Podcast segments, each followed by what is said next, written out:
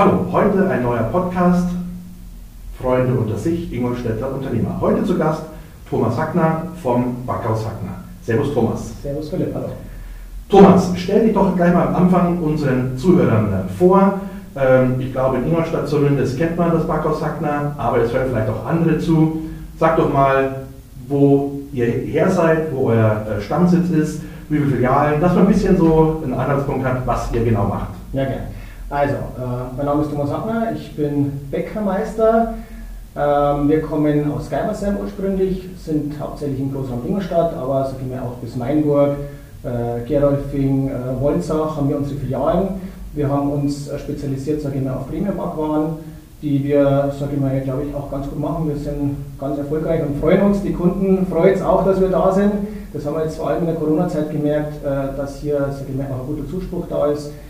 Ja, ähm, ich selber komme tatsächlich aus einer wirklichen Bäckerfamilie in der dritten Generation, bin in der Bäckerei aufgewachsen und es war für mich schon immer klar, dass wir oder dass ich irgendwann einmal in der Backstube stehen werde. Aha, also da haben wir ein bisschen was äh, Ähnliches. Mein Onkel Kaff Wiedermann ist auch eine Konditorfamilie. Äh, ein bisschen backen kann ich auch, aber nicht so gut wie ihr. Ähm, Thomas, ich äh, hatte schon deinen Bruder da. Ähm, ich habe mit deinem Bruder auch gerätselt, wie lange kenne ich eigentlich an Martin schon. Martin kenne ich jetzt ein bisschen länger als dich. Klar, ich bin mit Martin ein bisschen äh, äh mehr und enger befreundet, aber wir kennen uns locker auch schon seit 20 Jahren. Das reicht nicht. Reicht gar nicht, gell? Das, eher so, das ist, geht eher schon an die 35 Jahre.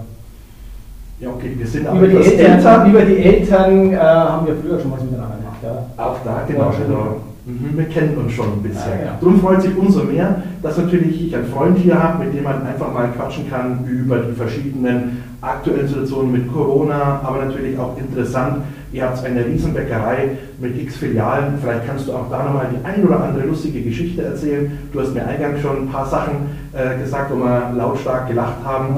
Aber lass uns doch nochmal einsteigen in äh, ähm, die Geschichte des äh, Backhaus Hackner. Äh, wie lange gibt es euch schon? Also das Backhaus Hackner gibt es tatsächlich erst seit 1947. Ähm, denn es ist so, dass der Hackner eigentlich eingeheiratet hat. Ähm, das war eigentlich zur Zeit des Zweiten Weltkrieges. Äh, der, das war früher die Bäckerei Bauer aus Germersheim. Und ähm, ja, die Männer waren dann in, im Krieg und äh, der Anton Hackner Senior, mein, mein Großvater, hatte dann die Anna Bauer geheiratet ähm, war eigentlich gar kein Bäcker und hat dann angefangen in der Bäckerei zu arbeiten und hat das Ganze dann, haben das als Ehepaar übernommen, war dann die Bäckerei Hackner und dann auch das Backers Hackner. Und ähm, ja, mein Großvater ähm, war ein großer Fan von Wilhelm Busch und wer das Backers Hackner kennt, der kennt ja auch das Max Moritz. Und die Legende sagt, ich war ja nicht dabei, ähm, er hatte also tatsächlich immer von, von Wilhelm Busch Bücher auf dem Nachtkästchen liegen und äh, daher, sage ich mal, kam auch dann dieses Max Moritz als Firmenlogo die Lausburm mit der Breze. So ist es dann entstanden. Ja, ähm, Großvater ist dann ähm, relativ früh eigentlich gestorben. Äh, das waren meine, äh, mein Vater und sein Bruder, der Anton Hackner, also wieder Martin Hackner und Anton Hackner. Ähm, die waren damals 19, 21 Jahre alt, wie der Großvater an einem äh, Autounfall tödlich verunglückt ist. Äh, tragischerweise war er auf dem Rückweg einer Beerdigung und ist zu seiner eigenen Beerdigung gefahren. Ja, das war damals eine relativ harte Zeit. Ähm, es waren zwei Filialen, eine in Kösching, eine in äh, der Liebigstraße und das Hauptgeschäft in Geimersheim. Und dann haben die Brüder angefangen, das Backers Hackner, sage ich mal, neu aufzustellen. Ähm, das Interessante war, es war am Anfang ihr Plan, eigentlich in die Groß- Bäckerei reinzugehen. Das heißt, also sie wollten ursprünglich tatsächlich Edeka beliefern mit Netzsemmeln. Man kennt die noch so früher diesen Kasten, wo 10 Semmeln drin waren für 10 Stück für 99 Cent. Ähm, haben dann auch tatsächlich äh, 1981 äh, neu gebaut, haben auch einen Netzbahnofen gehabt, also es war dann schon Hochtechnologie, haben aber auch relativ schnell gemerkt, der Preiskampf ist extrem hart. Und ähm, es war damals so, dass wir ungefähr 80% Umsatz hatten mit Einzelhandel und ungefähr 20 Prozent mit unseren eigenen Filialen. Und sie haben sich dann entschieden, das machen wir so nicht weiter, dann wird es uns nicht mehr lange geben. Haben dann angefangen, Filialstruktur aufzubauen. Wir sind jetzt inzwischen bei 40 Filialen. Ähm, und unser Umsatz ist inzwischen eigentlich genau andersrum. Man kann sagen, eigentlich 90 Prozent mit unseren eigenen Filialen und 10 Prozent mit Wiederverkäufern wie Audi, Airbus, äh, Schulen, äh, Klinikum Ingolstadt zum Beispiel. Also das sind jetzt noch unsere Kunden. Aber wie gesagt, 90 Prozent davon haben wir in der eigenen Hand. Was natürlich, sage ich mal, auch als Personal dann bedingt. Also ähm, man kann jetzt, sage ich mal, allein in der Produktion arbeiten jetzt 150 angemeldete Leute, äh, logisch mit Aushilfen und so weiter. Aber ja, es ist inzwischen schon ein Rad zu drehen, inzwischen mit 40 Filialen. Aber ich denke, es macht auch Spaß. Es ist nicht immer einfach, aber ich muss sagen, ja, so ist es halt. Es ist eine Arbeit, aber eine Arbeit, die auch Spaß macht. Ja, das ist spannend, wenn man natürlich erstmal vor einer äh, Hackner-Filiale steht, weiß man ja gar nicht, was sich dahinter eben verbirgt. Sehr interessant, Thomas, was du uns da für äh, Einblicke schon mitgegeben hast. Wie alt war ähm, Martin und Anton damals, als äh, Sie das übernommen haben? 1921. Das war eben zum, zum Tod. Also die, die Mutter ist damals sogar noch viel früher gestorben an Krebs. Ähm, das heißt, sie sind eigentlich nur mit Vater aufgewachsen. Es gab eine Schwiegermutter, die war aber, äh, ja, sag ich mal, knapp fünf Jahre älter. Das war das Hausmädchen damals, das war halt so. Mhm. Äh, der Großvater hat dann das Hausmädchen geheiratet und die war nur knapp älter, also es war fast eher Schwester. Das Verhältnis war jetzt nicht so prickelnd, äh, kann man sich vorstellen, wenn, äh, sag ich mal, 18-Jährige zu einem 13-Jährigen die Botschaft was zu tun hat, dann sagt er, du, ja, mach den Scheiße nur. Ja. Ähm, ja, dann kam der Vater mal von der Arbeit heim, dann hat die Mutter erst einmal erzählt, was los war, dann hat sie mal zwei links, zwei rechts gegeben für die Brüder. So war das Verhältnis, Erziehung nicht so lustig, ja, genau, Erziehung früher.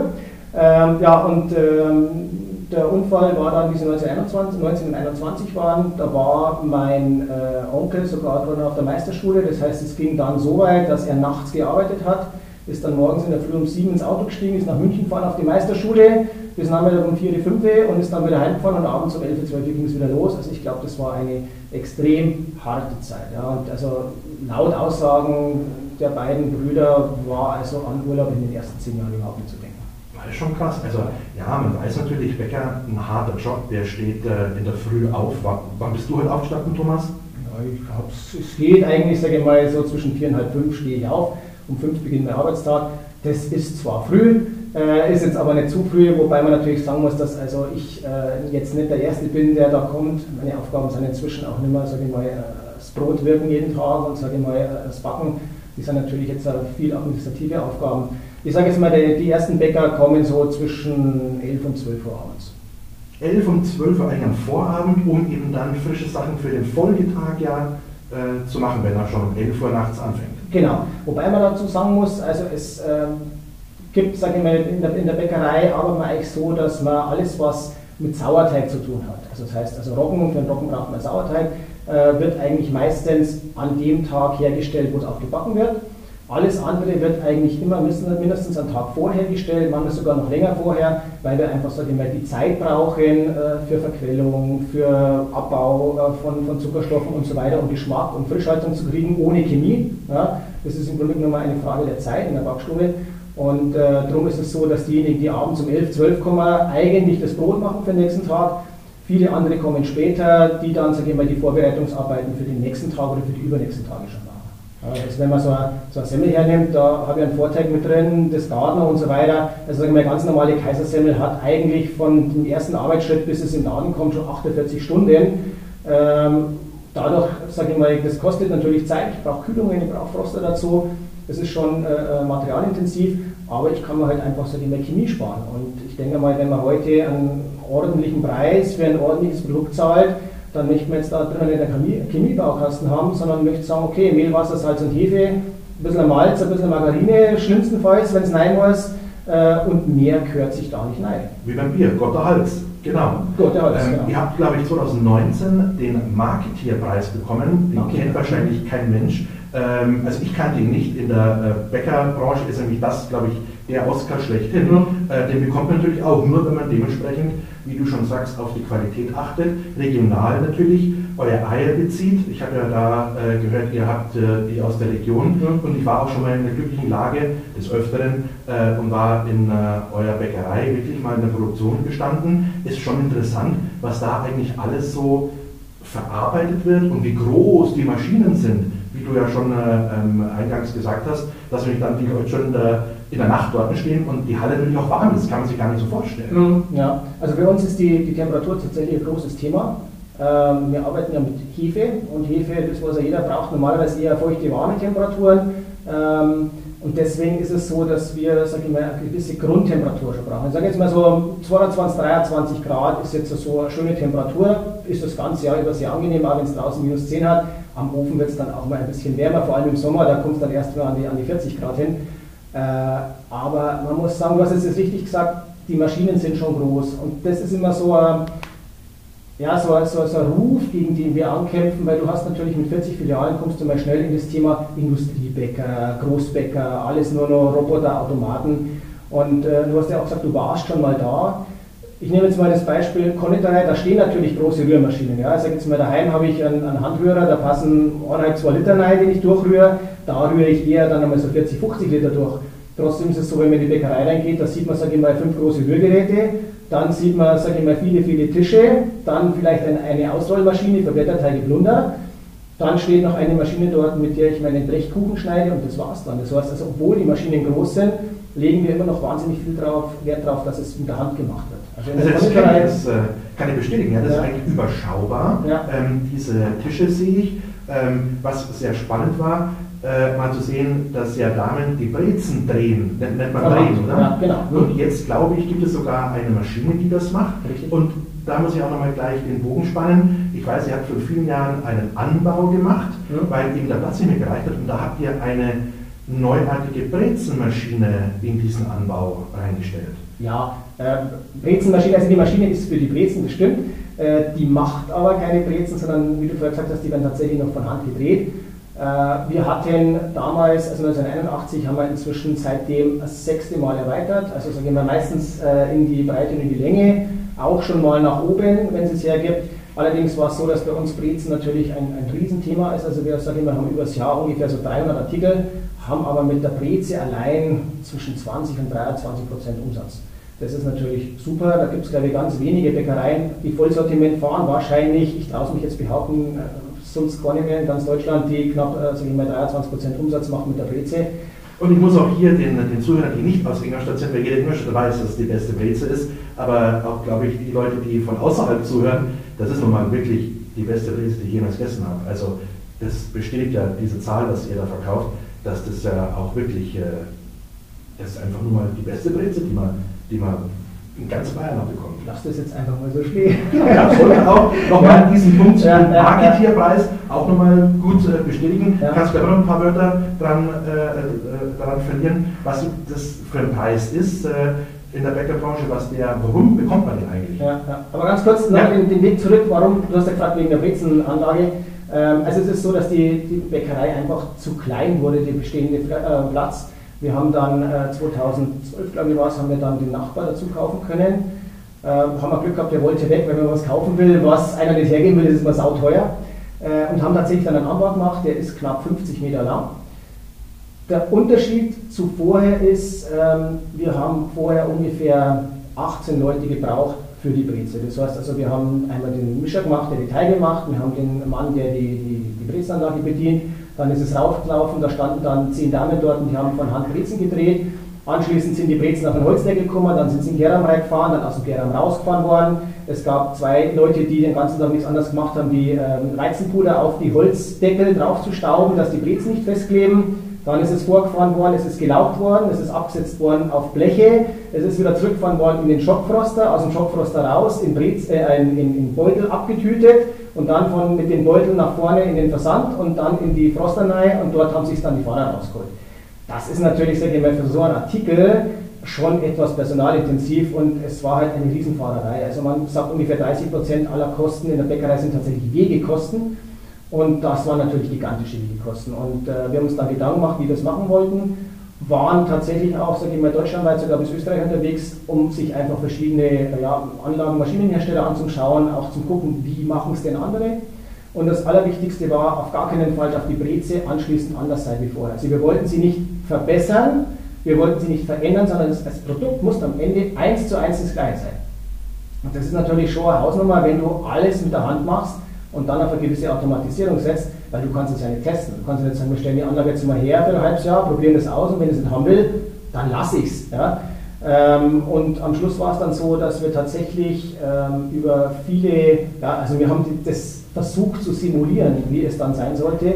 Am Ende war es dann so, dass wir uns äh, für, für zwei Hersteller entschieden haben. Die haben tatsächlich dann diese ganze Anlage mit, ähm, mit äh, Auswiegemaschine, mit äh, Brezenlangroller, der die Stränge macht, ähm, mit ähm, Absteifung, Gärraum, äh, Schockfroster, Laugenanlage, Verpackungsanlage haben wir also tatsächlich dann mit dem Maschinenhersteller konzipiert. Also die Anlage ist tatsächlich einmalig. Äh, der Punkt ist aber immer noch, es wird die Breze immer noch von Hand gedreht. Das heißt also, wir haben quasi Automatisierung drin, aber dieser eine einzige Schritt, dieses Drehen der Breze, wird weiterhin von Hand gemacht. Das war uns wichtig. Wir wollten keine Roboterbreze haben, das funktioniert, äh, war uns aber wichtig zu sagen, das ist eine handgemachte Breze. Und alles, was danach kommt, dieses Garen, die Lufttemperatur, die Feuchtigkeit, das ist automatisiert. Da sind wir jetzt nicht mehr abhängig von Außentemperaturen, von Luftfeuchtigkeiten, von Wetter. Das war uns auch wichtig, weil da hat man immer Schwankungen drin zwischen Sommer und Winter. Ähm, und es ist so, dass wir sagen wir jetzt einen hohen Automatisierungsgrad haben, aber unterm Strich, sage ich mal, dieser eine wichtige Schritt wird weiterhin von Hand gedreht. Und wir arbeiten jetzt nicht mehr mit 18 Leuten, sondern sie arbeiten jetzt mit 8 Leuten. Und das ist natürlich, sage ich mal, ja, schon personalkostentechnisch eine schöne Sache. Und wir, sage ich, wir kriegen auch eine schöne kleine Qualität hin, weil den Kunden kannst du nicht wehren. Sie, jetzt ist gerade Sommer, das ist ein bisschen warm in der Backstube, sorry, dass die Breze nicht so ausschaut. Der Kunde sagt, es ist mir wurscht, die kostet immer das Gleiche, ich möchte immer das Gleiche. Ja. Vollkommen richtig, aber der Kunde will halt diese leckere Breze jeden Tag gleich genießen. Genau, ja, und dann sage ich mal, wenn es irgendwann einmal so Gebäude, Anlage, Umbau, war dann am Schluss, sage ich mal, auch Investitionssumme von knapp 5 Millionen Euro, die uns übrigens auch noch beinahe abgefertigt werden. Ich wollte fragen, das war in der Zeitung standen, als ihr da, glaube ich, den äh, Anbau gemacht habt, da hat es gebrannt da drinnen. Genau, da hat es gebrannt. Äh, es war geplant, dass wir, das weiß ich heute noch, am 15. März, fast jetzt, ich fast schon wieder, am 15. März wollten wir umziehen. Das heißt also, wir haben das so geplant, dass wir bis dahin in der alten Produktion alles hatten, wollten am Samstag, den 15. März umziehen und dann spätestens am Montag starten. Und äh, da bin ich gerade mit meinem Cousin und meinem äh, Vater und Onkel, die sagen, wir zum Kaffee trinken da waren und klingt das Telefon und dann sagt er, komm her, da brennt's. Oh Gott. Also wir natürlich alles stehen und liegen lassen, hintergelaufen.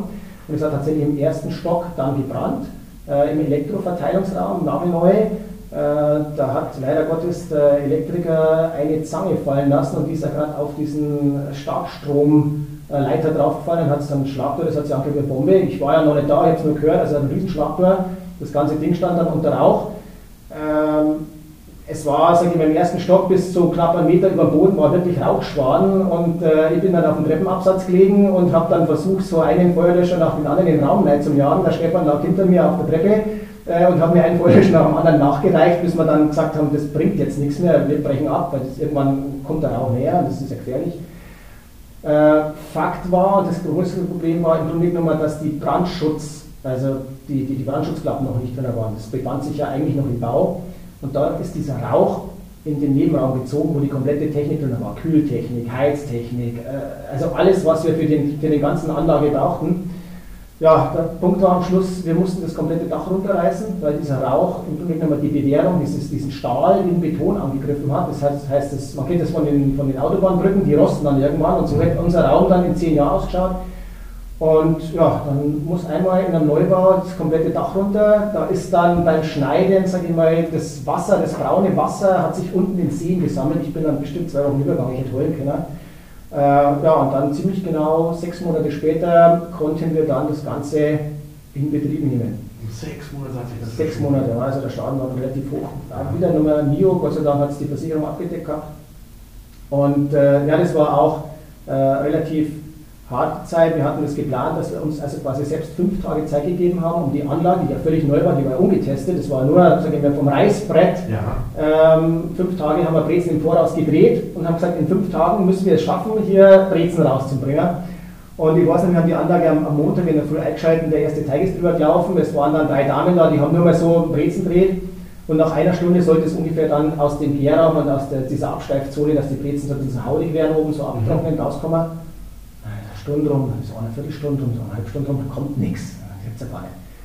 Dann war das Problem, dass die Luftfeuchtigkeit nicht stimmt und die kompletten Brezen in diese, diese Tücher reingeklebt sind und sind im Kreis gefahren. Das heißt also, was vorher hinten gedreht war, kam hinten total kaputt wieder raus. Ähm, das war schon mal der erste Schock. Also es kam nicht einmal Brezel raus aus der neuen Anlage.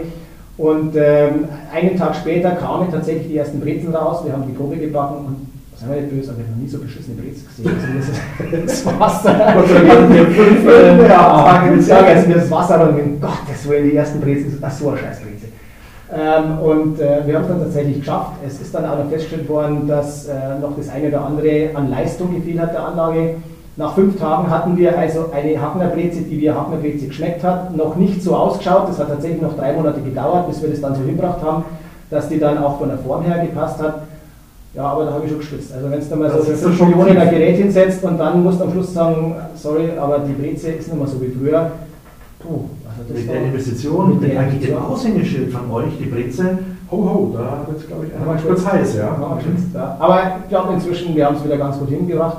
Äh, es ist handwerklich gedrehte Breze, nicht jede schaut gleich aus, möchten wir aber nicht. Also wir möchten keinen Roboter haben, wo die Dinger wie die Soldaten rauskommen es ist ein Handprodukt und äh, da darf die auch mal ein kleines bisschen runter und ein kleines bisschen eckiger. Und ja, am Schluss ist es so, die Breze, jede Breze wiegt als Teilchen genau 92 Gramm. Und egal, ob die Breze jetzt im Laden ein kleines bisschen größer aussieht oder ein bisschen kleiner aussieht, der Kunde kriegt immer genau das gleiche Gewicht. Das ist uns wichtig. Und äh, dann kann man das auch gleich gerechtfertigen, wenn die Breze mal nicht optimal ist. Das war jetzt keine Auswahl vom Backen, der Kuchen geht mal links, mal rechts auf, aber der Teig hat dann ein Kilo. Genau. Und wie sieht er dann immer? Das ist immer Handwerk, wie du sagst. Das ist Handwerk, ja. Und so muss das sein, genau. Sehr interessante, spannende, lustige Geschichte. Naja, lustig, ja, aber im Nachhinein glaube ich, kann man drüber lachen. Kann man lachen, genau. Äh, der Situation war mehr Schweiß, als man äh, einem lieb war. Genau, so viel, so viel konnte ich gar nicht trinken, wie ich schütze. Ja, genau. Nochmal zurück zu diesem äh, ähm, Marketierpreis, den ich auch zum ersten Mal gehört habe. Wann, wie bekommt man den? Wer äh, teilt diesen aus? Also, ähm, das heißt Marktkika. Oh, Entschuldigung. Das ist ein schweres Wort. Also, das ist tatsächlich, sage ich mal, ganz hoch im Norden. Ähm, inzwischen weiß ich, das ist tatsächlich äh, entstanden. Da waren diejenigen, die den gegründet haben, nicht mehr nüchtern.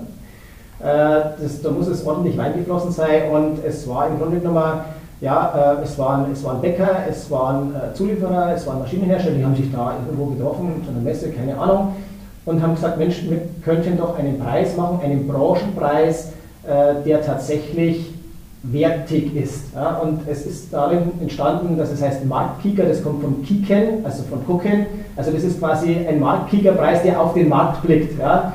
Äh, daher der komische Name Marktkieker. Ähm, ja gut, als Bayer hätte man sich da, sage ich mal, tolleren Namen ausdenken können, aber lassen wir es mal so stehen. Und es ist tatsächlich so, dass ähm, den seit ungefähr 35 Jahren gibt. Er wird nur alle drei Jahre verliehen. Und ähm, es ist Deutschland, Österreich und Schweiz. Und es sind tatsächlich Betriebe, die empfohlen werden müssen. Man kann, sich da, man kann sich bewerben, das ist jetzt aber nicht so sinnvoll, sondern eigentlich wird man empfohlen. Und zwar, und das ist das Besondere, von Menschen aus der Branche. Das heißt also der Kunde sagt, da hat man die besten Brezen, macht das mal, sondern tatsächlich die Kollegen schlagen Kollegen vor. Das ist ja schon mal ein Ritterschlag, wenn ein Kollege sagt, Mensch, der ist toll, schaut sich den mal an. Und ähm, tatsächlich ist es so, dass am Schluss zwölf Kandidaten übrig bleiben. Und von den zwölf Kandidaten bekommst du irgendwann Besuch, der ist angekündigt. Dann kommen drei Junioren, die für zwei Tage da sind. Das heißt also, die gehen wirklich durch, die schauen sich die Produktion an, die schauen sich die Filialen an. Du musst auch eine Präsentation machen, die war bei uns knapp vier Stunden lang. Ähm, wie ist der Betrieb aufgebaut, wie ist er organisiert, was sind vor allem, sage ich mal, so ein bisschen Schwerpunkt auch ähm, die Präsentation am Markt, ja? also wie stellen wir uns am Markt dar, über Werbung, über Corporate Identity und dann tatsächlich auch äh, geht es in die Zahlen rein, das heißt, die prüfen die Bilanzen der letzten zwei Jahre bis in die GOV, weil die natürlich sagen, naja, es nützt nichts, wenn wir einen tollen Betrieb haben, der nächstes Jahr pleite geht. Ja, es gibt ja Betriebe, die sehen toll aus und plötzlich reißt es. Also so tief geht es tatsächlich und am Ende bleiben vier übrig und äh, diese vier wurden dann in Berlin im Hotel Adlon äh, am großen Marktkeeper-Gala-Abend gekürt und das muss ich sagen, hat uns sehr gefreut. Also ähm, meine Eltern waren mal knapp dabei, die waren der unleidige Fünfte von vier. Äh, ja, und wir, sag ich mal, sind dann, äh, 2012 haben wir es übernommen und 2018 war der Marktkicker. Und das hat uns natürlich schon sehr gefreut. Das hat auch in der Branche also wirklich einen hohen Stellenwert, muss man echt sagen. Ja. Die Kunden kennen es halt nicht, aber wir haben, sage ich mal, das auch genutzt, um das ganze Thema natürlich über ein halbes Jahr so zum Spielen, die Juroren kommen und es ist spannend und wir haben die, die, die Preisverleihung dann live äh, auf Facebook übertragen. Ähm, ja, war eine geile Zeit, muss ich echt sagen, hat Spaß gemacht. Ja, das ist halt wirklich, da wird man gelobt von wirklich, wie du schon sagst, aus der Branche, von Lieferanten, von anderen äh, Mitbewerbern, die dann Kollegen, einfach, Kollegen ja. die dann eben einen vorschlagen. Also so ein kleiner Adelsschlag. Schon, ja, ja. Jetzt hast du ein Stichwort genannt, das Hotel Adlon. Das kenne ich auch, oder viele kennen natürlich in Berlin das Hotel Adlon. Was vielleicht nicht äh, viele wissen, im Hotel Adlon gibt es einen Wassersommelier. Mhm. Kennt man wahrscheinlich vom Namen nicht, also die meisten sind auch kein Weinsommelier, ja, der kennt sich mit Wein aus. Thomas, du bist Brotsommelier. Mhm. Erklär doch mal, was ist es, wie kommst du dahin und vor allem, wie wird man denn Brotsommelier? Wie viel gibt es denn da in Deutschland weltweit? Ähm, also ich muss ganz ehrlich sagen, wie das erste Mal als Weinsommelier hat natürlich immer was Tolles, wenn einer zu dir kommt, der ist Weinsommelier und sagt, oh, der kennt sich aus mit Wein, toll, geil. Und, äh, irgendwann hat es geheißen, ja, also die, die Bäckerfachschule in Weinheim, das ist im Grunde die, die zentrale Schule äh, in, in, Deutschland für Bäcker und Bäckermeister. Es gibt an der Außenstellen, in München zum Beispiel kann man seine Meisterschule machen, aber in Weinheim, sage ich mal, ist die Zentrale. Und die haben einen Brotsommelier angeboten. Dann denkst du halt, also mein Gott, an jedem Scheiß müssen die mitmachen. Brotsommelier, toll, der geht jetzt da hin und dann schmeckt der Brot und dann ist er Brotsommelier. Äh, der erste Kurs hat stattgefunden und ich kannte da auch jemanden, habe mich mit ihm unterhalten und ich muss sagen, ich war echt baff, was hier, sag ich mal, an Ausbildung gefordert wird. Also die, die Einstiegsqualifikation, um überhaupt einen Brotsommelier zu machen, ist mal, dass du Bäckermeister sein musst. Das heißt, du kannst natürlich als Wassersommelier oder als Biersommelier, musst du nichts haben, das ist eine, sag ich mal, eine Woche oder zwei Wochen Schulung, äh, dann kannst du das machen. Mhm. Äh, da war es tatsächlich so, es war ein Bäckermeister Voraussetzung Insgesamt waren es knapp äh, 800 Stoffstunden, wenn man mal so sagen kann, was vermittelt wurde. Es war von Februar bis äh, November eines Jahres immer für vier Tage im Monat, also vor Ort. Das heißt, also da dort ist auch ein Internat, wo du wirklich vier Tage dabei bist. Und es wurde eigentlich vermittelt, wie hat der Meiner so schön gesagt, als Bäckermeister lernst du Brot zu backen, als, Brot, als Brotsommelier lernst du Brot zu verstehen. Und es war tatsächlich so, du hast alles gelernt, von der Entstehung des Brotes, äh, die Geschichte des Brotes, wo kommt es her, wie ist die Entwicklung des Weizens. Du bist relativ tief in das Thema äh, Physik reingegangen. Also wir haben wirklich, sage ich mal, bis in die Moleküle rein gelernt, wie Zuckerstoffe aufgebaut sind, wie die sich abbauen, äh, was sind Aromen, künstliche Aromen. Es ging um das Thema Riechen, Sehen, Schmecken, was ein ganz großes Thema war, wo du also mit Blindverkostungen machen musstest. Stehst dann in der Prüfung dort hast Brote vor dir, weißt nichts dazu. Ähm, und die waren tatsächlich, sage ich mal, aus dem Supermarkt, aus dem Ausland, aus, vom Bäcker. Und du musstest das dann beurteilen. Das heißt, du musst wissen, was ist das für ein Brot, wo kommt es her, ähm, was ist das Charakteristische an diesem Brot. Und musstest es dann anschließend auch noch beurteilen. Das heißt also essen und sagen, naja, ist das jetzt, entspricht es dem, ist es zu sauer, ist es zu salzig, viel Gewürze. Und dann sitzen da vier Leute vor dir und du kaust auf diesem Brot rum und jeder weiß, wenn ich mal so ein relativ trockenes Brot, ich weiß nicht, nur ein Knäckebrot, da kaust du relativ lang, bis du es drunten hast und viele Leute schauen dich an beim Kauen, also das ist schon eine komische Situation. Ähm, man muss dann auch eine, eine Arbeit dazu machen, das heißt also eine mindestens zwischen 40 und 60-seitige Projektarbeit. Über ein Brot? Nein, nicht über Brot, sondern du musst dir ein Thema raussuchen, das so noch nicht behandelt wurde. Und ähm, es waren super Themen dabei. Es ging um, äh, ein Kollege hat das zum Beispiel gemacht, er wollte äh, ein besseres Baguette machen wie in Frankreich. Ja, das heißt, er hat als, als deutsche Mehl wollte ein besseres Baguette machen wie in Frankreich, war tatsächlich in Frankreich in, in, in Bäckereien, ähm, hat es dann verkostet, hat dann sein eigenes äh, mit dem von den französischen Bäcker und dann war der französische Bäcker ein bisschen bepisst, weil die Franzosen gesagt haben, oh, das deutsche Baguette ist besser wie seins. Äh, der ist ein sehr erfolgreicher Kollege und solche Themen waren es. Bei mir war es ähm, das Thema äh, Mythos Brot. Es ging eigentlich darum, zu der Zeit waren so Bücher wie äh, Die Weizenwampe oder Dumm wie Brot, war halt da ganz groß. Also das heißt, alles, was im Grunde genommen, ja, du im Brot ist, war ja, ist ja, ist ja per se dann schon tödlich gewesen zu der Zeit. Mhm. Äh, ich sage jetzt mal, unser täglich Brot geben uns heute, wie es in der, in der Bibel heißt, war nicht mehr. Also Mehl ist ja grundsätzlich schon giftig, über Salz brauchen wir nicht reden, Zucker hochgiftig.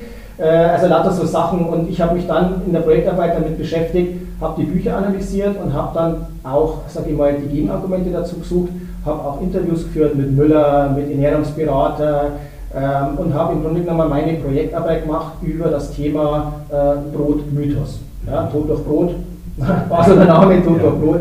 Ähm, ja, und am Ende musstest du danach präsentieren Tatsächlich war es so, dass wie ich dann fertig war mit dem Brotsommelier, gab es äh, weltweit 27. Inzwischen, das ist ein paar Jahre, sind es knapp 100. Aber auch, sage ich mal, weltweit nicht mehr wie 100 Brotsommelier.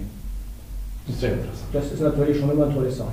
Da kommst du aber auch rum wahrscheinlich, oder? Wird man da eingeladen zu irgendwelchen Verkostungen oder zu irgendwelchen äh, Beurteilungen zu anderen Broten? Tatsächlich, ja. Also es ist so, dass also ähm, man, wenn man so eine Ausbildung macht, ist man natürlich begeistert und dann möchte man Seminare machen. Das ist ja auch ein Thema, also Medienausbildung war tatsächlich eins. Also es war ein Medienspezialist da, der uns gesagt hat, wie präsentierst du dich, wie muss ein Fernsehinterview ablaufen, ein Radiointerview, äh, wie musst du dich vorbereiten und so weiter und so fort.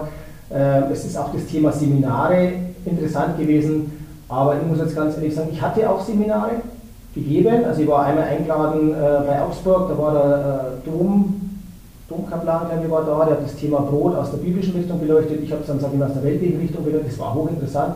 Äh, hatte das auch dann schon äh, gemacht bei uns, äh, Schulungen oder auch, sage ich mal, in, in ähm, wirklich drei Seminare. Aber ich muss ganz ehrlich sagen, mir ist das zu viel geworden, weil es ist natürlich schon äh, extrem, was du, sage ich mal, an Vorbereitungszeit auch brauchst für sowas. Und so mal, unsere Firma ist ja jetzt nicht gerade klein und es ist ja auch noch Arbeit da. Das und also so einem täglichen Job muss das auch noch sein. Du hast eh einen langen Tag, wenn du eine Firma aufstehst. Ja, um 5 und dann bis abends um 11, 12 sage ich mal, so ein Seminar geben. Ich habe mich dann entschieden dafür, ich mache das gerne, das Thema Brotsommelier. Auch einmal, sage ich mal, fürs Fernsehen, fürs Radio oder für Podcast, mal gern. Aber sage ich mal, diese Seminare äh, habe ich eigentlich aufgehört. Ja, weil es einfach dann zu viel ist. Es ist zu viel. Ja, Schuster, bleib bei deinen Leisten, mach eins und jetzt mach's gescheit. Und äh, ja, ich mache das, was ich gerne mache und kann. Hast du noch, du hast vorhin äh, die eine oder andere lustige Geschichte, was zum Beispiel immer Auszubildenden passiert oder was so mal äh, Missgeschicke sind in der Bäckerei, was du mitbekommst? Ja, da gibt es schon Missgeschicke. Also sage ich mal, logischerweise, manche Sachen passieren einfach, manche Sachen äh, überlegt sich einer eine ganz tolle Idee, die dann voll in die Hose geht. Also ich weiß nicht, ich bin einmal vorbeigekommen äh, und wir haben ja, was vorher gesagt, große Maschinen und wir frittieren ja unsere Krapfen in solchen großen Fettpfannen und da sind eben so Heizschlangen drin, die das Fett auf 185 Grad erhitzen. Und die Heizschlange kann man eben rausnehmen, um sie sauber zu machen, um die Wanne sauber zu machen. Und dann gehe ich vorbei und dann stand der Lehrling dort und macht gerade so eine ganz große Spülmaschine zu und da schaut ein Kabel raus. Und dann sage ich so, boah, was machst du da? Sagt sie, ja, sie muss die Heizschlange sauber machen. Bist du irre? Sag ich, das ist ja ein elektrisches Gerät. Ja, hat gesagt, das ist kein Problem, den Stecker lässt ja draußen. Äh, da fällt dir natürlich in dem Moment dann nichts da ein. Ähm, andere Geschichte ist zum Beispiel, wie ich äh, durch die Konditorei durchgehe und dann sind ja so diese Kühlräume, man gewöhnt sich das halt an, einfach mal so aufs Display zum Schauen, ist die, ist die äh, Tiefkühltemperatur in Ordnung und so weiter. Und dann schaue ich auf dieses Ding auf, dann steht normalerweise statt minus 18 plus 8 Grad.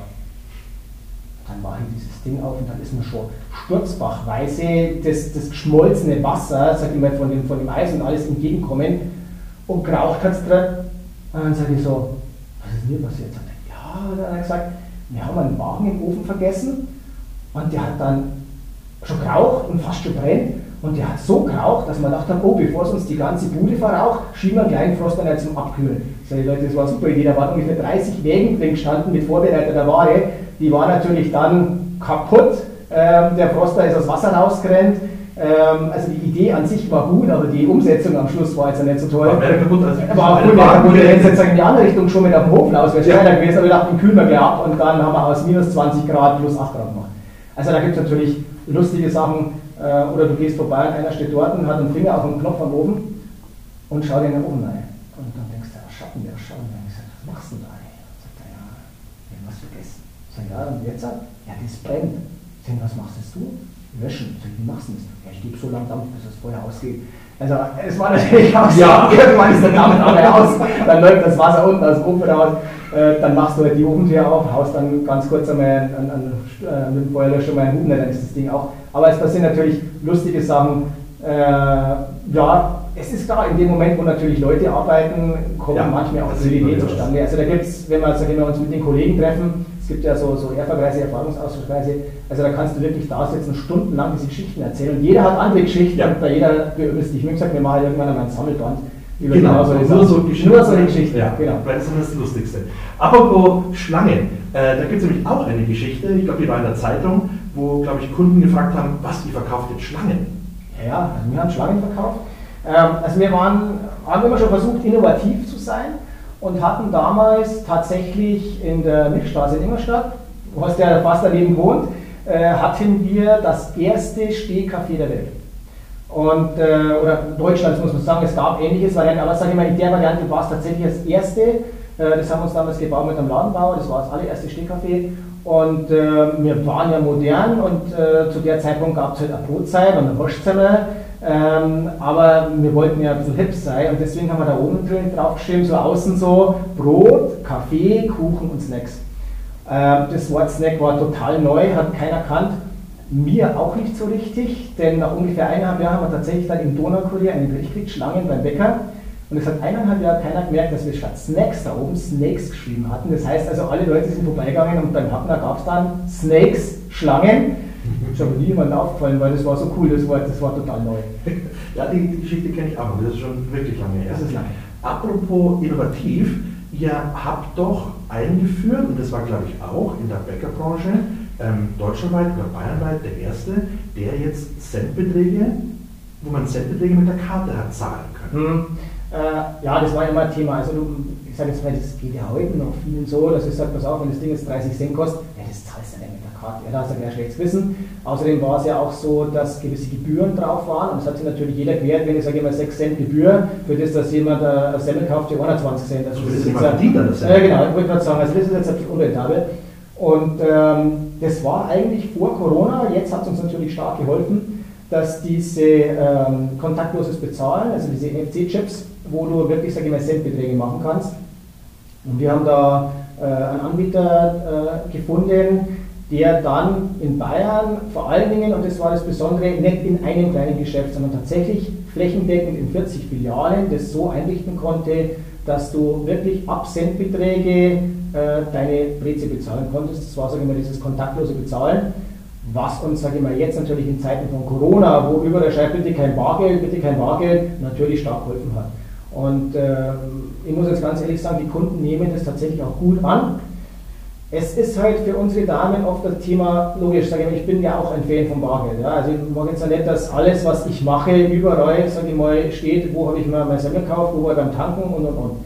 Aber trotzdem, für uns ist es natürlich, für die Damen bei uns im Verkauf schon ein Thema, mit Bargeld umzugehen. Das heißt also, du musst das A, musst das annehmen, B, musst das richtig rausgeben, C, es muss, sage ich mal, die Kasse abgerechnet werden. Äh, inzwischen ist es ja so, die Banken wollen ja kein Geld mehr. Du zahlst ja heute Geld dafür, dass du Geld bringst, so verrückt wie es anhört. Das glaube ich nicht mal so, Das ist teuer. Das Perverse ist ja, das Wort ist Bargeldentsorgung. Und für mich ist ja Entsorgung was, was wegwirft. Also für die Banken ist das Wort Bargeldentsorgung, wo ich sage, naja, ich bringe Geld dahin. Leute, das ist euer, euer Geschäft und die nennen es Entsorgung, äh, was richtig teuer ist. Und deswegen muss ich Ich sagen, das wissen auch viele Zuhörer nicht, dass du, wenn du Bargeld von der Bank holst als Wechselgeld, musst du dafür zahlen. Richtig. Und wenn du es entsorgst bei der Bank, also zurückbringst, musst du, glaube ich, auch Unmengen an Geld auch zahlen, nur dass die Bank das Bargeld annimmt. Ja. Und natürlich also wir müssen Münzen- fünfstelligen Betrag, was es uns kostet, das Geld zur Bank zu bringen. Und das ist natürlich nicht lustig, wo du sagst, na, eigentlich sagen wir, die Bäcker und die Metzger sind ja die Wechselstube der Nation. Ähm, und deswegen war für uns das Thema bargeldlos bezahlen interessant. Und äh, ja, wir waren damals auch tatsächlich in der Zeitung gestanden, das ging dann auch überregional. Und äh, viele haben dann gelesen, bargeldlos zahlen beim Bäcker. Da gab es natürlich schon einen Shitstorm auf Facebook, weil ich sage immer, manche Leute glauben, wenn sie die Überschrift gelesen haben, wissen sie schon alles. Äh, die dann der Meinung waren, bei uns gibt es nur noch bargeldlos bezahlen. Das ist ja Quatsch, es gibt ja beides. Äh, da war ich dann einmal so ein, zwei Tage etwas beschäftigt mit den Kommentarfunktionen im Donaukurier und auf unserer eigenen Seite, das richtig zu stellen, so nach dem Motto, Leute lesen, äh, wer lesen kann, ist ein Vorteil, liest mal den Text. Es geht nicht um nur noch bargeldlos, sondern es gibt die Möglichkeit, dass du bargeldlos zahlen kannst und zwar ohne, dass du am Schluss, sag ich mal, riesen Kosten damit hast. Ja, inzwischen ist das normal, inzwischen ist überall. Und sage ich mal, wenn ich heute in Dänemark bin, wir waren im Urlaub in Dänemark, ja, die nehmen kein Bargeld mehr. Also wenn du Eis kaufst für 1,50, du magst da Geld hinlegen, sagt er, nö, nur Karte. Ja, zum Beispiel auch in, in den Niederlanden, in Amsterdam zum Beispiel, steht an der Eingangstür No Cash. No Cash. Das ist mittlerweile in anderen Ländern schon äh, viel weiter wie bei uns. Ja. Klar, wir hatten immer noch das Problem, dass halt eine Bank oder der Zahlungsanbieter eine Gebühr genommen hat. Was natürlich bei diesen Centbeträgen teilweise, was ihr habt, ähm, ja, wie wir schon gesagt haben, es unwirtschaftlich ist. dann Genau, es war halt eine feste Gebühr. Und jetzt ist es so, dass es einen prozentuellen Anteil pro Betrag gibt. Mhm. Und ein prozentueller Anteil pro Betrag, der bei irgendwas liegt, den kannst du natürlich eher rechnen, als wenn es nicht weiß, kauft er für 50 Euro ein für 6 Cent äh, die, die Buchung oder sind es 25 Cent für 6 Cent die Buchung. Und deswegen, sage ich mal, ist es jetzt möglich, was früher nicht möglich war. Auch da wieder ein innovativer Schritt und äh, was natürlich die Kunden immer zwiegespalten sehen vielleicht, aber trotzdem, was immer mehr kommt und angenommen wird. Klar, gerade Corona, wie du schon gesagt hast. Stichwort Corona, klar, wir sind im zweiten Lockdown gerade. Ihr habt, glaube ich, von euren äh, Mitarbeitern ein äh, dickes Lob und Dankeschön bekommen, weil ihr, klar, als Bäcker erstmal systemrelevant seid. Ihr musstet wirklich auch äh, in den schwierigen Zeiten durcharbeiten, aber ich glaube, ihr wurdet hier ähm, belohnt von euren Mitarbeitern. Also wir wurden belohnt, wir waren tatsächlich ähm, relativ ergriffen. Äh, es war so, dass unsere Damen hauptsächlich im Verkauf sich eigentlich bedankt haben und zwar lustigerweise mit zwei, also einmal für Stefan, einmal für mich, zwei Sixpack Corona. Wir bekamen, sage ich mal, ein großes Bild, wo alle Filialleiterinnen stellvertretend für ihr Team unterschrieben haben und tatsächlich auch, ich hoffe, wir können es irgendwann wieder anwenden, einen tollen Essensgutschein, wo wir mit unseren äh, Frauen, der Stefan und ich mit unseren Frauen dann einlösen können. Der Hintergrund des Ganzen war, wie du gesagt hast, wir haben natürlich immer gearbeitet und äh, hört sich natürlich immer schon schön an, wenn du als Bäcker systemrelevant bist, ein großes Wort. Aber klar, essen tun die Leute immer und wir haben tatsächlich aufgehabt äh, und haben versucht, sage ich mal, das so gut wie möglich zu machen. Es war ja Wahnsinn mit Abständen, mit äh, Plexiglasschildern, mit Masken, mit Handschuhen, mit also jede Woche kam ja irgendwas Neues daher. Und wir haben unsere Mitarbeiter dahingehend unterstützt, dass wir gesagt haben, okay, für alle, die bei uns einkaufen als Mitarbeiter, wir gewähren euch äh, einen sehr hohen, also man kann so sagen, 50% äh, Mitarbeiterrabatt. Wir haben geschaut, dass die Mitarbeiter, sage ich mal, wenn sie in, in, Kurzarbeit gehen, nie, sage ich mal, lange in Kurzarbeit gehen, sondern immer abwechseln, dass also, sage ich mal, maximal ein paar Stunden vielleicht ankommen. Äh, wir haben sie unterstützt, wir haben die Masken zur Verfügung gestellt. Also viele Sachen, die nicht hätten sein müssen. Wir haben damals auch angefangen, eben kleine Videos zu drehen, wo wir gesagt haben, also nicht bloß ein Schreiben an die Mitarbeiter, sondern wirklich sich hingestellt, erklärt, Leute, was ist Stand, was versuchen wir zu tun, äh, wie geht es weiter. Also da haben wir, sage ich mal, intern Mitarbeitervideos gemacht über unser, unser internes äh, Kommunikationssystem und das haben uns, glaube ich, die, äh, das Team hoch angerechnet und sich dann natürlich auch mit so einer tollen Aktion bei uns bedanken. Muss ich ganz ehrlich sagen, da habe ich schon ein bisschen Tipp in die Augen gehabt. Also ist schön, wenn dann ein Danke zurückkommt, weißt du ja eigentlich damit rechnest, weil du machst es ja, weil es für dich selbstverständlich ist, zu deinen Mitarbeitern zu stehen oder sagen wir, dich zu unterstützen. Aber so ein Danke tut dann auch mal gut. Ich habe es in Facebook gesehen, euer Video, wo ihr das äh, Sixpack Corona da ja. und euch äh, bei euren Mitarbeitern bedankt habt. Ja. Ähm, ja, jetzt hast du gerade schon so das äh, Digitalisierungsthema angesprochen. Wir hatten einmal unsere Software, unsere Module Gastromodern auch bei euch mal vorgestellt, eben um äh, Checklisten, um eine interne Kommunikation, Dokumentenmanagement. Da habt ihr ja auch oder seid ja Vorreiter, weil nicht nur das bargeldlose Zahlen, sondern auch andere digitale Themen ihr vorantreibt. Ihr habt einen riesen Server natürlich für eure Firma. Was habt ihr in der Digitalisierung oder was macht ihr oder was plant ihr in Zukunft hier? Also wir sind nur so ein bisschen zwiegespalten, weil bei uns ist natürlich so, dass wir, sage ich mal, ein sehr starkes Tagesgeschäft haben. Und bei diesem Tagesgeschäft ist es so, dass wir immer noch, sage ich mal, auch mit Papierlieferscheine arbeiten müssen. Das heißt, es ist alles toll, gibt alles digital, aber ich brauche in der Früh einen Lieferschein, das muss beim Kunden abgegeben werden, der Kunde muss den gegenzeichnen oder es wird dann vermerkt und so weiter. Auf der anderen Seite haben wir natürlich auch das Thema Digitalisierung, wie du gerade gesagt hast. Und wir sind hergegangen und haben im Grunde genommen versucht, Papier, äh, papierlose Kommunikation zu den Filialen zu machen. Also früher war es halt so, dass so, so eine Transportbox gehabt, die hast du in der Früh gefüllt mit deinen ganzen Informationen und was der Teufel war und Lieferscheine, die ist rausgeschickt worden. Die Damen haben am Abend die ausgefüllten Lieferscheine retouren zurück und ist wieder zurück. Äh, jetzt ist es so, dass es tatsächlich über die Kassensysteme geht. Das heißt also, die Damen draußen und das Team draußen äh, gibt die Bestellung für den nächsten Tag in die Kasse ein, wird dann übertragen äh, wir sammeln das Ganze, erstellen unsere Backliste, also was wir am nächsten Tag herstellen müssen. Ähm, es wird im Grunde genommen am Abend auch die Retoure eingegeben. Es wird, sage ich mal, die komplette Personaleinsatzplanung auch über die Kasse gemacht, also entweder über Kasse oder über Tablets. Das heißt, also wir haben Kassen und Tablets draußen. Äh, die Tablets hauptsächlich dafür, wenn du, sag ich mal, als Kunde drin stehst und an einer Kasse tippt die Dame eine Stunde rum und du denkst dann, ja, was macht jetzt die, spielt die Tetris, bedien mich mal lieber. Ja? Ähm, und du denkst ja, ich warte hier und die spielt an der Kasse rum. Und darum haben wir gesagt, wir brauchen dann auch Tablets, dass die das im Hinterraum machen können, dass der Kunde das Gefühl hat, die lässt mich warten. Und hier, sage ich mal, die komplette äh, Kommunikation ist was, also alles, was Artikelinfo angeht, was Personaleinsatzplanung angeht, Urlaubsplanung, äh, Mitarbeiterinfos, äh, Lehrvideos, wie bediene ich die Kaffeemaschine, wie reinige ich die Brotscheinemaschine. Also dieses ganze Thema geht tatsächlich inzwischen über Tablets. Äh, Schulungen, wo der Mitarbeiter sich anhören muss, unterschreiben muss, dass er es äh, gelesen und gehört hat.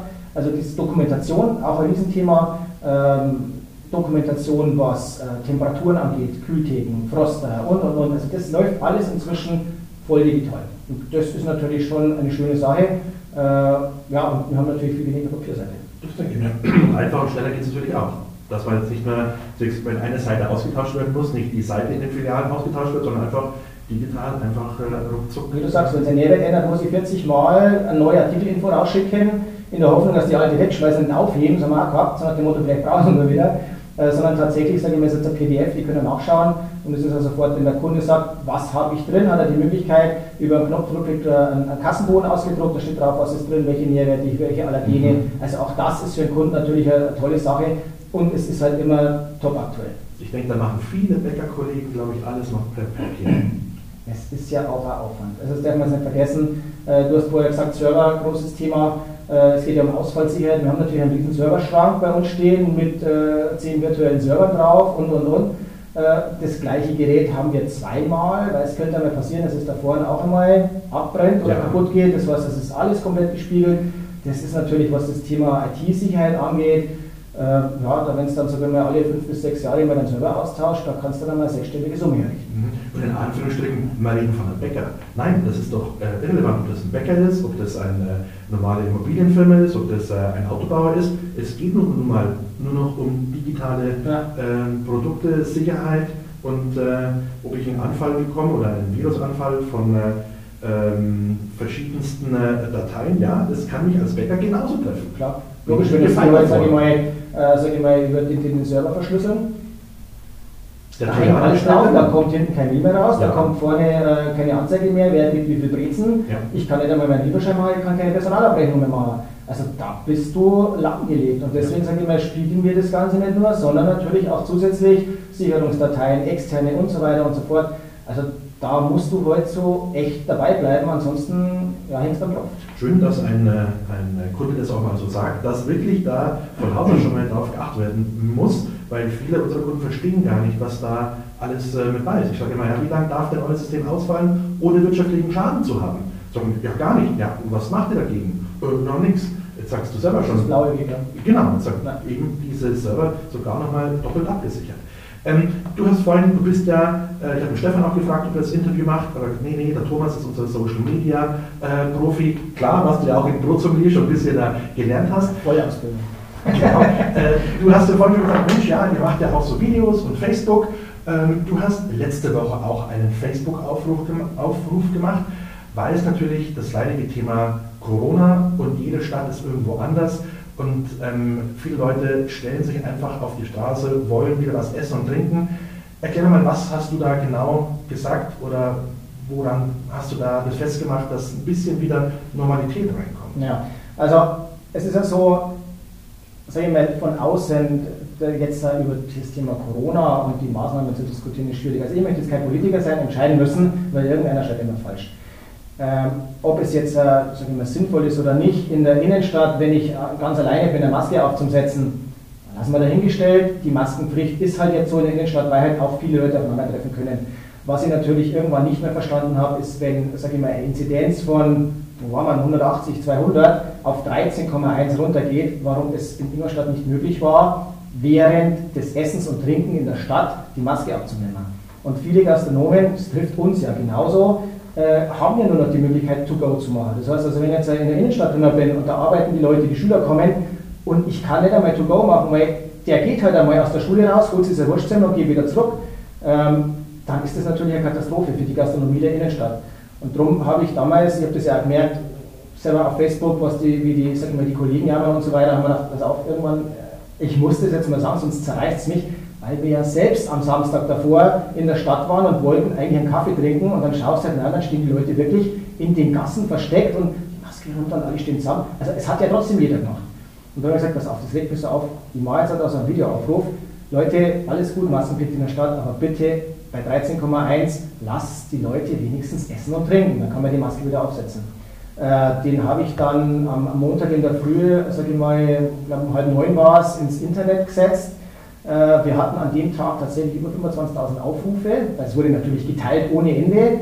Äh, lustigerweise war es tatsächlich so, dass die Stadt an diesem Tag nachmittags die Maskenpflicht während des Essens und des Trinkens aufgehoben hat. Ob ich jetzt daran schuld war oder ob ich einen Anschluss gegeben habe oder ob es sowieso geplant war, ich sage jetzt mal, das hat mich einfach gefreut. Äh, vielleicht war es einfach glücklich oder die haben auch schon darüber nachgedacht, und Sie haben, glaube ich, auch gemerkt, weil das war ja auch direkt an den Oberbürgermeister gerichtet, ja. äh, dass hier schon ein gewisser Druck da ist. Und wenn ich natürlich sage, wir müssen langsame Lockerungen machen und ich setze mich ein für Lockerungen, das war natürlich etwas, da konnte man mal den Finger in die Wunde legen. Ja. Und es hat funktioniert. Also, sehr gut. Also ich habe das auch sehr geschmunzelt drüber, war genau zum richtigen Zeitpunkt, den wir auch gewundert ach, und jetzt auf einmal, wenn der Thomas das sagt, dann äh, lockern sie es. Fand ich, äh, fand ich stark. Ähm, ich habe noch so ein, äh, so ein Wort eingangs äh, vorhin aufgeschnappt. Äh, Bäckerstoff. Was ist denn das? Ja, Bäckerstoff. Ja, Bäckerstoff ist, ähm, gab es früher mehr, jetzt gibt es nicht mehr so oft, ist tatsächlich ein Bier. Ähm, warum das ganze Bäckerstoff heißt, ich weiß es nicht, es hört sich cool an, wahrscheinlich hat es was mit dem Bäcker zu tun gehabt, aber tatsächlich ist es so, dass in der Bäckerei früher ordentlich gebäckert wurde, wie wahrscheinlich in vielen anderen Berufen auch. Ähm, ja, es war halt, sage ich mal, vor 30 Jahren noch so, da hat der Bäcker halt nur im Unterhemd gearbeitet, weil es halt da drinnen 40 Grad gehabt hat. Kann man sich halt natürlich hygienetechnisch gar nicht mehr vorstellen. Kurze Hosen gibt es bei uns auch nicht mehr, aus, sage ich mal, Sicherheitsgründen. Da, du kannst dich verbrennen am heißen Wagen, du kannst da mal was über die Füße drüber schütten. Also bei uns ist tatsächlich äh, Haarnetz und lange Hose und T-Shirt und Schürzepflicht. Aber früher hatten die ganzen Holztische, also wir arbeiten hauptsächlich auf Holztischen, das ist halt, sage ich mal, besser wie ein Edelstahltisch, der ist zu rutschig für uns. Äh, die hatten alle Brandflecken, weil natürlich der Bäcker, der hat seine Zigaretten in der Goschen gehabt, dann hat er es zum Brotwirken auf die Kante gelegt, die ist halt ein bisschen runterbrennt, hat den Tisch schwarz gemacht äh, und anschließend hat er wieder angezogen. Äh, ja, und nebendran ist die Bierflasche gestanden, also das war halt die Zeit, ja. Also, ich meine, das, das, kann man sich nicht mehr denken. Und das war eines der ersten Sachen, was ich damals gemacht habe, das ist auch immer sowieso schon kein Thema mehr aber es war eines der ersten Sachen, dass ich gesagt habe, Leute, Vater und Onkel, sag ich, ihr könnt da drin kein Bier ausschenken. Sag ich, du kannst auch während der Arbeit, du arbeitest mit Maschinen, du arbeitest an Öfen, du kannst Knetmaschinen. Ja, es gibt immer wieder Berichte, wo, sag ich mal, irgendeiner so ein Trottel reingefasst hat, äh, dem sie mal einen Arm abreißt. Sag ich, wir können doch nicht die Leute mit Alkohol arbeiten lassen. Ähm, war natürlich jetzt nicht der große, das große Klatschen bei ja. denen, die das gern getrunken haben. Aber das war eines der ersten Sachen, die ich damals gemacht habe, also wirklich zum Sagen, Alkohol hat am Arbeitsplatz nichts zu suchen. Wir arbeiten mit Maschinen und da muss ich ganz ehrlich sagen, das ist zu gefährlich. Das ist unverantwortlich als Arbeitgeber, wenn ich am Arbeitsplatz Alkohol trinken lasse. Ja, das hat sich, also wir haben unsere Tische haben keine Brandflecken mehr, Bierflaschen gibt es es hat sich schon was geändert, ja. Ähm, du hattest vorhin gesagt, ja, ihr habt da diese Brezenmaschine, die ist für euch konzeptioniert worden und eigens gebaut. Ähm, ich glaube, was viele auch gar nicht wissen, ja, man denkt sich, Industriegeräte, glaube ich, kann man kaufen, aber ich glaube, ihr habt alles irgendwo, sind noch das Einzelanfertigungen, euer Backmaschinen, eure Rührtöpfe, die du mhm. erwähnt hast, die kann man doch trotzdem nicht bei Industrie äh, Backwaren kaufen. Also sagen wir es mal so, so, so, so klassische Geräte wie jetzt ein Kneter zum Beispiel. Ja, es gibt schon Knetersysteme, die kannst du so kaufen. Aber alles, sage ich mal, was dann über den Ofen und über die Knetmaschine hinausgeht, sind oft spezielle Anforderungen eines Bäckers. Und die werden tatsächlich dann so gebaut, wie es der Bäcker haben muss. Und das ist jetzt natürlich, sage ich mal, lassen sich die Hersteller natürlich auch bezahlen. Das heißt, da hast du dann einmal so eine, sag jetzt mal einfach, so, so, so, eine Maschine, die aus einem kleinen Teigkugel einen Brezenstrang macht, liegst dann bei knapp 30.000 Euro. Äh, das ist nichts mehr wie fünf Bänder und eine Druckplatte, die im Grunde genommen von links nach rechts so lange hin und her dreht, bis es ein Strang ist. Dafür kriegst du ein ordentliches Auto, muss man ganz ehrlich sagen. Äh, das Ding macht im Grunde genommen nur Brezen lang. Und das natürlich, sage ich mal, Bäckerei, so Bank, sage ich immer, also da bist du natürlich schon auch beschäftigt. Und vor allen Dingen, wenn du jetzt schaust, wir haben im Grunde genommen fast 300 Maschinenanlagen bei uns im, im Betrieb und haben tatsächlich auch zwei Vollzeitelektriker, die nichts anderes machen, wie einer ist in den Filialen unterwegs, kümmert sich um Kaffeemaschinen, Öfen, Licht, gibt es ja alles. Und wenn es bloß der Wasserboiler ist, äh, und der andere ist den ganzen Tag in der, in der, in der Firma beschäftigt, sage ich mal, ist ungefähr ein Drittel beschäftigt mit, äh, mit Reparaturen, weil es ist ja nicht so, ich sage, naja, jetzt ist halt kaputt, übermorgen geht es wieder, sondern es muss heute Abend um 10 funktionieren, weil ich kann einem Kunden nicht sagen, morgen gibt es kein Brot, aber übermorgen mehr. Äh, und das zweite Drittel der Zeit macht er wirklich technische Wartungen, um genau sowas zu verhindern. Oh, okay, und die fahren, der eine fährt dann die Filialen ab und genau. der andere ist dann. Äh, der andere ist im Betrieb. Wenn Sie, sage ich mal, größere oder schwere Reparaturen haben, dann helfen Sie natürlich einmal zusammen. Äh, aber grundsätzlich, mal, haben wir zwei Vollzeit-Elektriker, die nichts anderes machen, wie sich um Anlagen und Maschinen zu kümmern. Jetzt hast du gerade gesagt, ähm, anfangs äh, 40 Filialen bis in Mainburg, also ist schon ein Stück. Wie viele Autos hatten ihr, die da täglich äh, rumfahren und eure Brezen und andere Backwaren ausliefern? Ähm, also tatsächlich sind es neun Fahrzeuge und wir haben es so gemacht, dass wir grundsätzlich mindestens zweimal anliefern. Das heißt also in der Früh zwischen 4 und 5 Uhr fahren die das erste Mal raus, dann haben sie eigentlich alles dabei, was man so für das Frühstücksgeschäft braucht. Also die ganzen Snacks, mhm, äh, keine Snacks, äh, die Frühstückssemmeln, alles Brot und beim zweiten Tour, sage ich mal, ist dann oft äh, Kuchen dabei, Gebäck, was man, sage ich mal, dann nicht in der Früh um 6 Uhr vielleicht schon holt, sondern, sage ich mal, so über den Tag. Und darum ist es bei uns so, dass jede Filiale immer zweimal angefahren wird. Zusätzlich haben wir dann, sage ich mal, unsere Tiefkühlfahrzeuge, die, äh, die Brezenteiglinge und wir backen ja, sage ich mal, relativ viel in den Filialen draußen, das noch zusätzlich ausliefern, dass die also am ganzen Tag immer wieder frisch nachkommen. Ähm, ja, und so ist es eigentlich so, dass man sagt, wirklich zweimal am Tag wird ausgeliefert, plus das, was am ganzen Tag Was ist die größte Tour? Mainburg? Ja, das ist die weiteste Filiale. Genau, die fahren dann so Geisenfeld, Wolnsach, Mainburg und wieder zurück. Da bist du natürlich eine Zeit lang unterwegs. Wobei wir im Grunde genommen gesagt haben, es war jetzt nie unser Ziel, die Größten zu werden, sondern wir wollten, ich sage immer, immer äh, Premium sein am Markt. Also wenn wir was tun, wollen wir die Besten sein. Und ähm, das hat sich einfach angeboten. Es hat sich eine Tour aufgebaut. Also es wäre jetzt ein Blödsinn gewesen, zu sagen, wir fahren jetzt 50 Kilometer bis Mainburg und dazwischen ist nichts. Sondern es kam erst Manching, dann kam Geisenfeld, dann kam Wolnsheim, dann haben wir gesagt, Mensch, auch Mainburg ist etwas. Und wir sind ja regionaler Bäcker. Das heißt, wenn ich jetzt heute nach München gehe, da klatscht keiner und sagt, wow, da hat man es da. Jeder sagt, da hat man eigentlich. Das heißt, du musst dir deinen Ruf erarbeiten und darum, sage ich mal, ist unser Ziel gar nicht möglichst weit zu gehen, sondern unser, sage ich mal, Filialnetz oder unser Gebiet, sage ich mal, gut abzudecken. Ähm, ihr habt ja immer wieder mal Gewinnspiele in euren Filialen. Was habt ihr aktuell zu gewinnen? Gute Frage. Aktuell, glaube ich, haben wir jetzt äh, gar nichts zu gewinnen. ähm, wobei diese Gewinnspiele natürlich immer wieder mal, sage ich mal, es kann online sein über Facebook, es kann, äh, was wir haben, ist Grapfenwürfeln. Das heißt also, wenn du Grapfen kaufst, dann kriegst du zwei Würfel, wenn es dann sechs hast, kriegst du einen Grapfen geschenkt. Äh, wir haben auch, sage ich mal, mit die Panther, mit dem ERCI, haben wir, äh, also wir unterstützen ja, sage ich mal, viel regionalen Sport. Äh, da gibt es dann, sage ich mal, so Donuts, die schauen aus wie kleine Pucks und unten dort äh, sind dann zehn Preise an dem Tag. Das heißt also, wenn du den einen Donut kaufst oder den einen Puck kaufst, äh, wo eine Nummer dort ist, gewinnst du dann, sage ich mal, zwei Eintrittskarten für den VIP-Bereich. Wir haben kleine goldene Ostereier versteckt unter den Sitzen von einem Spiel vom FC Ingolstadt. Also das ist uns schon wichtig, dass wir sag ich mal, den Regionalsport unterstützen. ERCI und FC Ingolstadt ist natürlich bekannt, äh, machen aber auch, sage ich mal, viele kleine Vereine. Eigentlich immer da, wo wir eine Filiale haben, versuchen wir auch uns ein bisschen, sage ich mal, einzubringen. Man kann aber nicht alles machen. Ja. Das, ja. Ist, das ist immer schwierig, wenn ich sage, ich unterstütze jetzt die Fußballabteilung und dann zum Beispiel kommt die Dartabteilung und sagt, ich möchte es auch. Ich, boah. Also manchmal ist es dann, musst leider auch Nein sagen, weil du kannst nicht auf jeder Hochzeit tanzen. Also einfach immer wieder in die Filialen gucken, was eben gerade zum Gewinnen gibt. Genau. Sagen wir online, Facebook, Instagram, Standard diese Gewinnspiele, wenn es es gerade gibt, natürlich auch dabei. Apropos Krapfen. Jetzt äh, war die Faschingszeit schon. Ähm, es gibt ja das ganze Jahr bei euch Krapfen, aber gerade so zum Fasching, was brauchten ihr da am Tag Krapfen? Das wird ja wahrscheinlich Unmengen sein. Das sind tatsächlich Unmengen. Also Krapfen ist ja in ganz Deutschland so ein bisschen so ein Thema. Es gibt tatsächlich äh, eigentlich große Gegenden, wo es überhaupt keinen Krapfen gibt, während außerhalb der Krapfensaison. Also bei uns gibt es tatsächlich das ganze Jahr Krapfen. In vielen Gegenden gibt es wirklich nur zu, zu Silvester oder zu Fasching. Äh, ich sage jetzt mal, wir brauchen je nach Jahreszeit, ob es jetzt draußen Winter ist oder Sommer ist, zwischen 300 und 1000 Stück am Tag. An einem unsinnigen Donnerstag geht das Ganze hinauf auf 40.000 Stück an einem einzigen Tag. Ähm, und tatsächlich am Aschermittwoch fällt das Ding dann wieder auf 600 Stück runter. Also das ist gigantisch, da gibt es nichts mehr anders wie Krapfen. Da sind unsere Konditoren natürlich auch ordentlich beschäftigt. Das denke ich mir, ja. Da muss man wieder äh, richtig ranklopfen. Genau, da geht dann auch ein bisschen früher los. In Berlin heißen sie Pfannenkuchen und woanders heißen sie Berliner, oder? Berliner Pfannkuchen, Kreppel, also da gibt es ganz unterschiedliche äh, Bezeichnungen. Das ist das Lustige, in ganz Deutschland hat sich das so ein bisschen so, sag ich mal, auseinander dividiert, Bezeichnungen. Wenn man auf Bayern 3, glaube ich, hört, da haben sie mal äh, die äh, Bezeichnung gefunden für das Ende des Brotes, also die Brotanschnitte, äh, die ja bei uns Scherzel heißen. Und ich glaube, Allein in Bayern kamen es auf 140 verschiedene Ausdrücke für Knorzen, Scherzler und Ranft und was der Teufel was. Also das ist, sag ich mal, äh, ja, hat mit der Historie zu tun, äh, der, der, der Bäcker, wie die früher entstanden sind mit den Zünften. Darum gibt es so viele verschiedene Ausdrücke für manchmal so viele für gleiche Produkte. Für mich, mir wird es mal ganz schlecht, wenn manche zu einer Semmel Brötchen sagen. Da dreht es mal gleich Magen um, weil eine Semmel ist eine Semmel und kein Brötchen.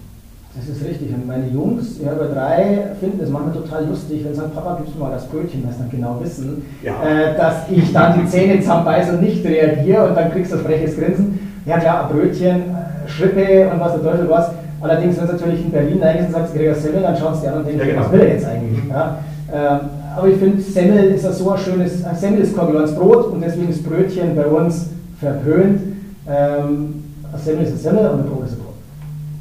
Jetzt haben wir doch schon doch fast äh, eine Stunde äh, durch, Thomas. Ich wollte äh, dich einmal noch mal fragen, kannst dich du noch erinnern, als wir, wo wir noch ganz kleine Kinder waren, im äh, Fahrrad gefahren sind? Wir haben übernachtet beim, Beim beim. Raben, Beim Schwarzraben, und du hast uns Horrorgeschichten erzählt, dass wir nicht schlafen konnten. War der Älteste. Ja, ja. Älteste. Das war ein Bettenlager und äh, ja, wie man das halt so macht, oder? Also als, als Kinder, der war ja alt, aber vielleicht so 10, 12 Jahre alt. Ja, Äh, so. ihr wart jünger Ja. und äh, anstatt schlafen gab es Horrorgeschichten und es hat natürlich dann keiner mehr geschlafen und ich glaube, der Anschiss, der war relativ äh, groß, aber Zu Recht. es freut mich, dass du dich immer noch daran erinnerst. Ich weiß zwar nicht mehr, was für Horrorgeschichten das waren, aber ich kann mich erinnern, dass du uns wachgehalten hast. Ja, Ja. ich konnte ja nicht schlafen. Thomas, war eine sehr bunte, lustige, interessante äh, Stunde mit dir. Danke. Äh, Ja. Gerne immer wieder, vor allem das Thema Brotproblem finde ich spannend. Ich wusste gar nicht, dass es sowas gibt, aber anscheinend äh, wird immer wieder was Neues und Interessantes den äh, äh, ja, Kunden nicht vorenthalten, um äh, intensiver auf seine Produkte und Waren eben einzugehen. Nochmal Gratulation zum Makika, jetzt Ja, habe ich auch Namen. Jetzt ist. Und jetzt lasse ich mir gleich deine Pilze, die du mitgebracht hast, äh, mir schmecken. Genau. Danke, Thomas. Okay, Dankeschön, Philipp. Servus.